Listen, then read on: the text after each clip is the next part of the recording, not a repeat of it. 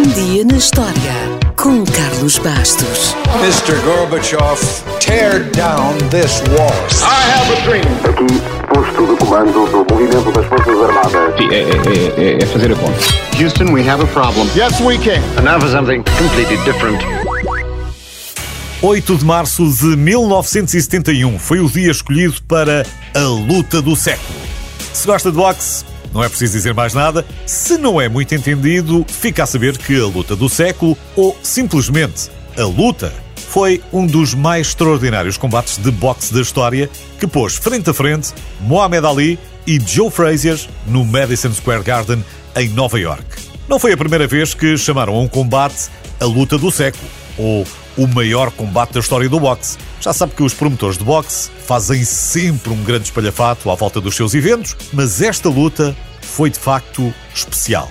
E foi especial porque, para além de ter sido o evento esportivo mais aguardado e mais promovido de todos os tempos, pelo menos até à altura, foi também a primeira vez que dois pugilistas invictos lutaram entre si pelo título de campeão mundial de pesos pesados. Muhammad Ali tinha 31 vitórias, 25 por KO e 0 derrotas. E Joe Fraser tinha 26 vitórias, 23 por KO e 0 derrotas. E ainda havia um ingrediente extra para apimentar o combate.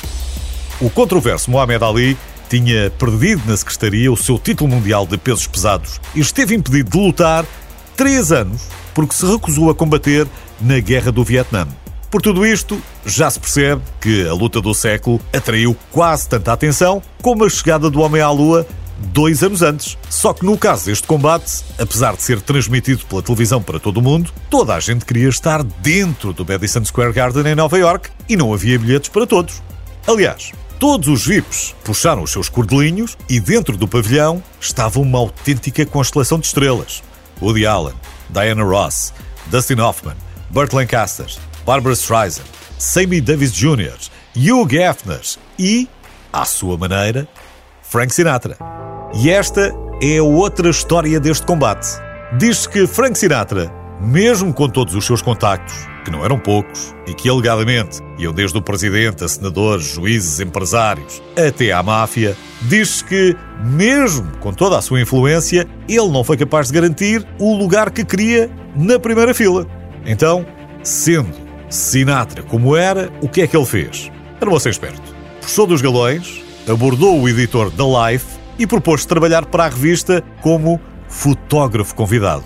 Felizmente, para o editor, que não deve ter tido maneira de dizer que não a Sinatra, Frank adorava fotografia e foi um hobby que manteve durante toda a vida. Resultado: Frank Sinatra não ficou na primeira fila, mas ficou ainda mais perto, mesmo ao lado do ringue, a tirar fotos para a Life. Curiosamente, apesar da revista ter enviado mais fotógrafos, mais vale prevenir do que remediar, quatro das fotos de Sinatra, incluindo a foto de capa, foram usadas pela Life para ilustrar a luta do século. E agora, se está a perguntar quem venceu este combate, a resposta é Frazier.